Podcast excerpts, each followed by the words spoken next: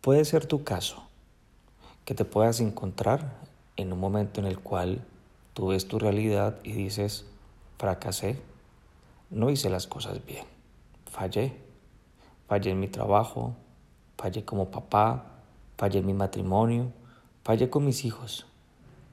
Esos pensamientos van reiterativamente a tu mente y es tan fuerte ese impacto de los pensamientos en tu mente que es como si te metieran en una jaula. No te dejan libre y te va destruyendo poco a poco. Y no simplemente te destruye. Lo que tú ves de ti mismo, la imagen, tu autoconcepto, totalmente se destruye. Hay diferentes emociones que aparecen en este sentido. Hay emociones que aparecen cuando tú te das cuenta que le has regado hasta con Dios. Y hay pensamientos que te dicen, soy malo, soy incongruente, soy una farsa, soy una decepción. Tal vez ha sido tu caso. Ojalá no te pase, pero si te pase, ya estás preparado.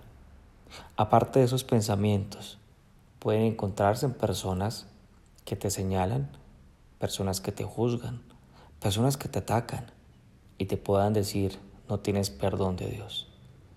Pues bueno, te saludo en esta mañana. Bienvenido a este espacio devocional diario. Estamos en el especial de los viernes. Hoy compartiremos un tema que se llama Siempre iré por ti.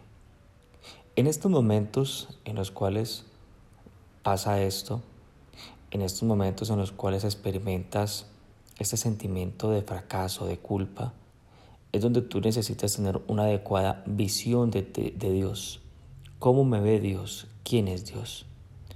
Cuando tu mente, cuando tu corazón, cuando los demás te dicen es tu culpa, Dios no te va a ayudar, Dios te va a castigar. Es cuando tú necesitas conocer quién es Dios realmente.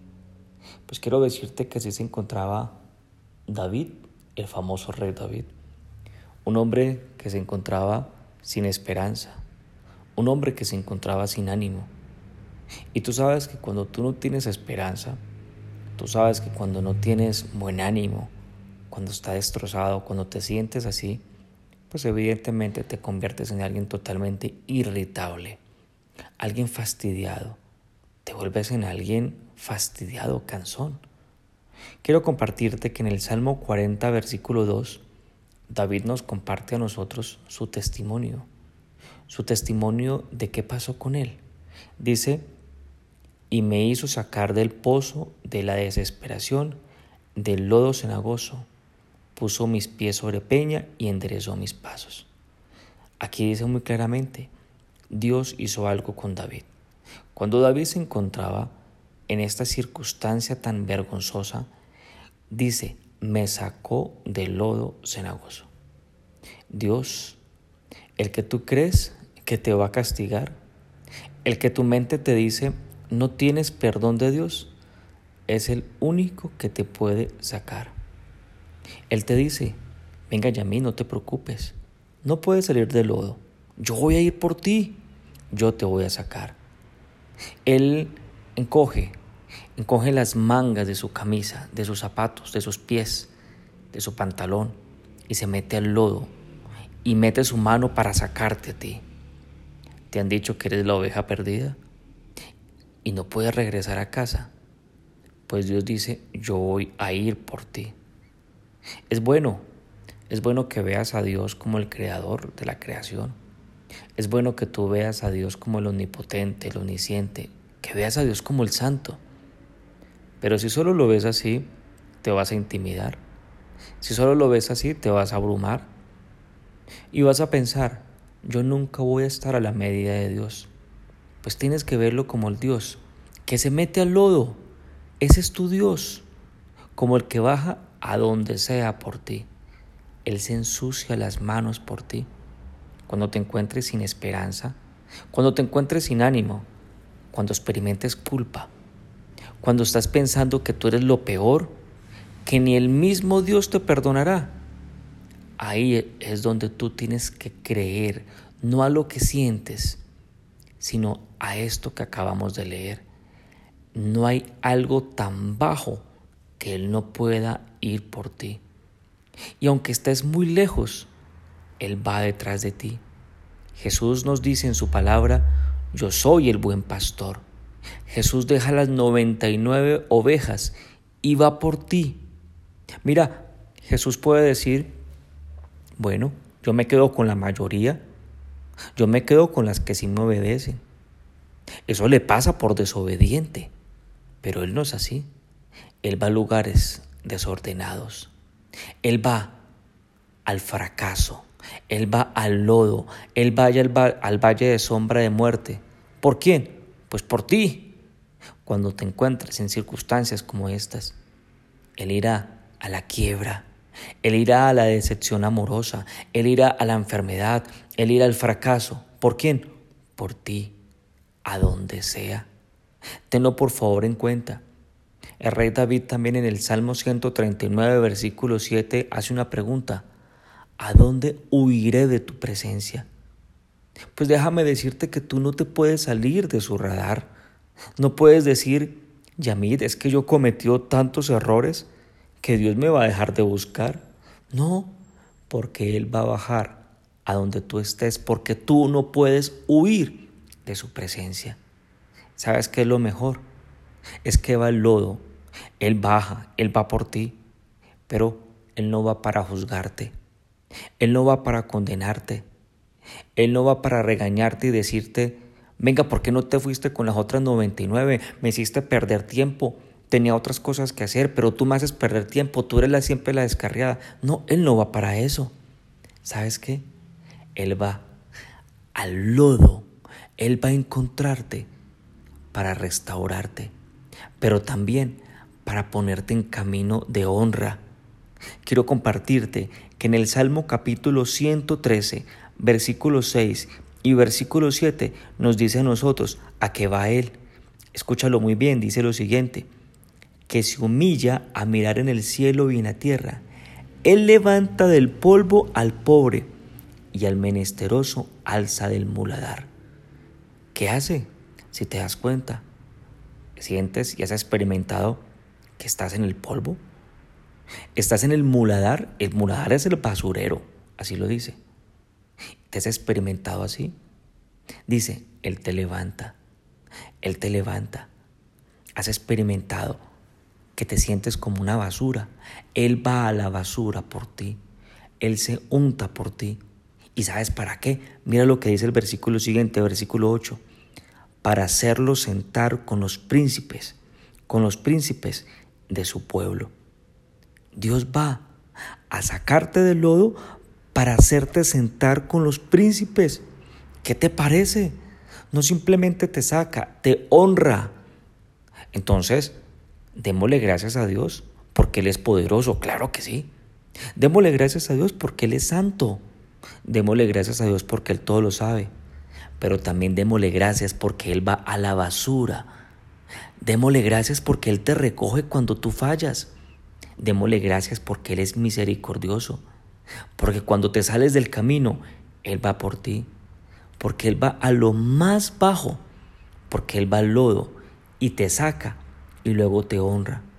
Pregúntate en esta mañana, ¿dónde estaría sin el Dios que se mete en el lodo? ¿Dónde estaría sin el Dios que se inclina? De manera personal a mí esto me conmueve. Y me conmueve saber que nunca podré llegar tan bajo que Dios no pueda ir a recogerme. Mira, tú que me estás escuchando, no has fracasado demasiadas veces. Dios ha venido a tu vida y Él va a buscarte todas las veces que tú te pierdas, pero Él va para sacarte y para honrarte. Necesitas que se te abra una puerta. Necesitas volver a tener pasión para vivir. Necesitas volver a soñar, a tener visión. Necesitas tener un propósito. Él va a sacarte del lodo y te devolverá todo eso. Ahora, esta oveja perdida, bueno, puede ser alguien de tu casa. Esa oveja perdida puede ser tu hijo. Esa oveja perdida puede ser tu padre. Puede ser alguien. Pues no dejes durar por ellos, porque no hay profundidad a la que Dios no baje por ese hijo. No hay profundidad a la que Dios no baje para restaurar esa casa. Seguramente tú has escuchado de Pablo de Tarso. Pablo de Tarso un hombre muy educado, un hombre de la alta clase social, económica, religiosa, política. Pero resulta que este hombre era el mayor enemigo de los cristianos. En Hechos capítulo 7, versículo 58, él aprobó la muerte del primer mártir de Esteban. Él los encarcelaba, él los sentenciaba a muerte y su misión era acabar con todo aquel que creía en Jesucristo. Entonces, si te das cuenta, Saulo, Saulo no estaba en el lodo, Saulo no estaba en la basura, Saulo estaba en algo peor, Saulo estaba acabando la fe de muchos, estaba haciendo miserables a los que creyeran en Dios, estaba destruyendo vidas, estaba destruyendo familias. Pero déjame decirte que Dios tiene un hobby. Él le encanta restaurar a los que nosotros pensamos que son lo peor del mundo. Él le encanta meterse en el lodo por los que nadie da un centavo. Entonces, ¿estás decepcionado de ti? ¿No has podido dejar aquella atadura que no te deja avanzar? ¿La culpa te hace sentir que estás en el bote de la basura? ¿No has podido perdonar a alguien o perdonarte a ti mismo? Mira, no importa, Él baja por ti.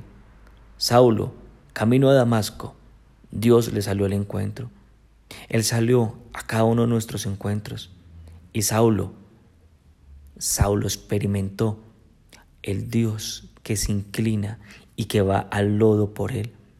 Saulo se convirtió en Pablo, en el hombre que más escribió cartas del Nuevo Testamento es el que más enseña sobre la gracia. ¿Qué es la gracia? Que Cristo murió por nuestros pecados. Es el que más lo enseña. Es el que enseña que todos tus pecados te son perdonados. ¿Y sabes por qué? Porque Él lo vivió. Porque Él cuando recordó lo que Él hacía y cuando vio las familias destruidas por Él, cuando recordó todo lo que hacía malo, solamente podía pensar algo ahora. Es que así Dios me amó Así Dios me perdonó. Entonces piénsalo tú por un momento. Si te sientes en la basura, mírate y dite, y di, a ti mismo, así me ama Dios, así me acepta Dios. ¿Estás desanimado? ¿Estás cansado? ¿Estás cargado? ¿Estás con culpa? Y tú mismo, tú mismo lo creaste. Pues entiende algo importante, así te ama, porque no puedes llegar tan bajo que Dios no baje. No hay límite, no puedes huir de su presencia. Este es el Dios de la Biblia. No es el Dios del juicio, no es el Dios de la condenación. Sal, terminando este audio, creyendo que tu Dios, el omnipotente, el omnisciente, pero también el que va al lodo, el que no puedes huir de su presencia. ¿Me acompañas? Y hacemos una oración en este tiempo. Amado Padre, te damos gracias porque tu palabra es verdadera y esta palabra nos da vida, nos da esperanza, nos permite seguir adelante, nos permite estar convencidos de la obra maravillosa que tú haces con nosotros. Gracias, porque ni por más sucio que yo esté, tú no me vas a dejar de amar. Y creer esto me cambia la vida.